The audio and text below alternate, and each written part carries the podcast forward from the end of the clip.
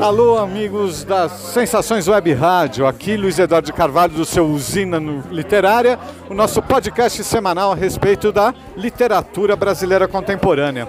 Eu estou aqui na festa de 12 anos da editora Patuá, vários autores estão por aqui fazendo sessão de autógrafos dos seus lançamentos. E eu estou agora com o André Barreto, que é autor de Uma Pedra na Janela do Tempo, um livro que está repercutindo muito, exatamente por ter características bastante específicas interessantíssimas que ele vai contar para gente, que é um livro que fala de uma série de outros autores, não é isso, André?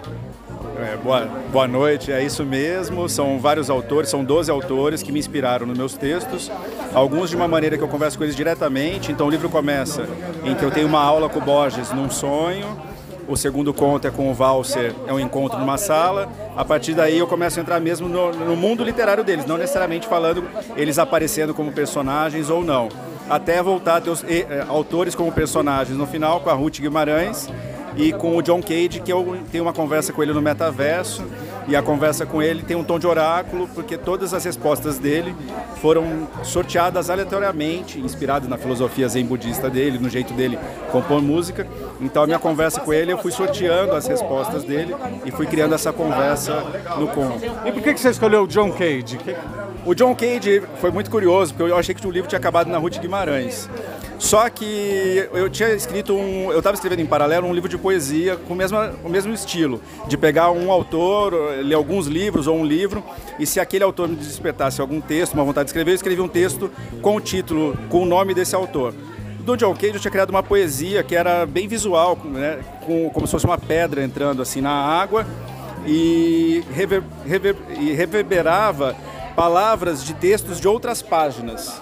E eu achei essa ideia muito legal, tinha desistido do livro de poesia e queria fazer isso como conto, mas não sabia como ainda, e não sabia nem se entrar. E aí, conforme eu fui conversando com as editoras, eu fiquei na dúvida e fui pesquisando sobre o John Cage. E aí eu descobri que ele era aficionado por cogumelos. E durante a minha dúvida se entraria ou não, eu nunca tinha tido em casa, eu tive uma infestação de cogumelos do jardim de casa. Ah, que foi um sinal. Aí eu falei, vai entrar. O único não escritor, Aí, músico. É, é, tem o Rubinstein, que, ah. foi, que é o terceiro conto que é músico também, mas foi inspirado num, numa história que tem numa autobiografia dele, que chama My Many Years. E o John Cage era escritor, né? Ele tem livros lançados. Ah, não sabia. Tem. É ignorância minha. Não, é filósofo, ele tem alguns livros. No Brasil tem dois muito legais, editados, que é Silêncio e De Segunda-feira a Um Ano. Livros muito interessantes, de muita experimentação é, das ideias, do estilo de escrita e graficamente também. E esse teu livro, Uma Pedra na Janela do Tempo, é o primeiro, é o segundo, é o décimo? Como é que é a tua produção? Conta pra gente. É o segundo livro. O meu primeiro livro foi um livro de não ficção, chamado Cegueira Sem Ensaio, em que eu contei a história de 12 pessoas que perderam a visão e o processo de reabilitação delas. Mas é, aí depois disso, eu lancei em 2017. Depois disso eu sempre quis escrever ficção e me joguei no estudo da, da, da ficção mesmo. Então desde 2018 eu trabalho com uma revisora crítica, uma pessoa com muita experiência. Estava escrevendo um romance 2018, 2019. Aí 2020 começou a pandemia. Uma amiga montou um canal de YouTube, pediu para eu escrever um texto. Veio esse do Borges, dar aula com ele gostei muito dessa experiência e eu parei o romance e parti para o livro de contos e fiquei dois anos e meio exclusivamente trabalhando nesse livro.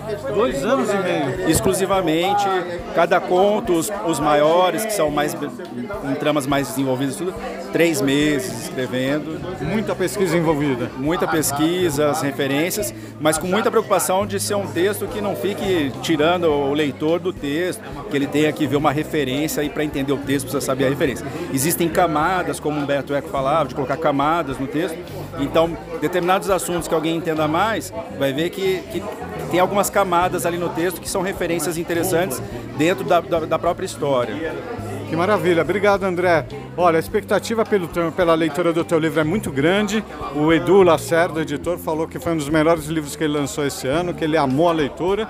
Então fica aí a dica para o ouvinte da usina literária de André Barreto, Uma Pedra na Janela do Tempo, aqui da editora Patois. Obrigado, André. Eu que agradeço. Um abraço a todos. Obrigado, ouvintes. Até um próximo encontro aqui no Usina Literária. Luiz Eduardo de Carvalho, aqui de São Paulo. Um abraço para todo mundo.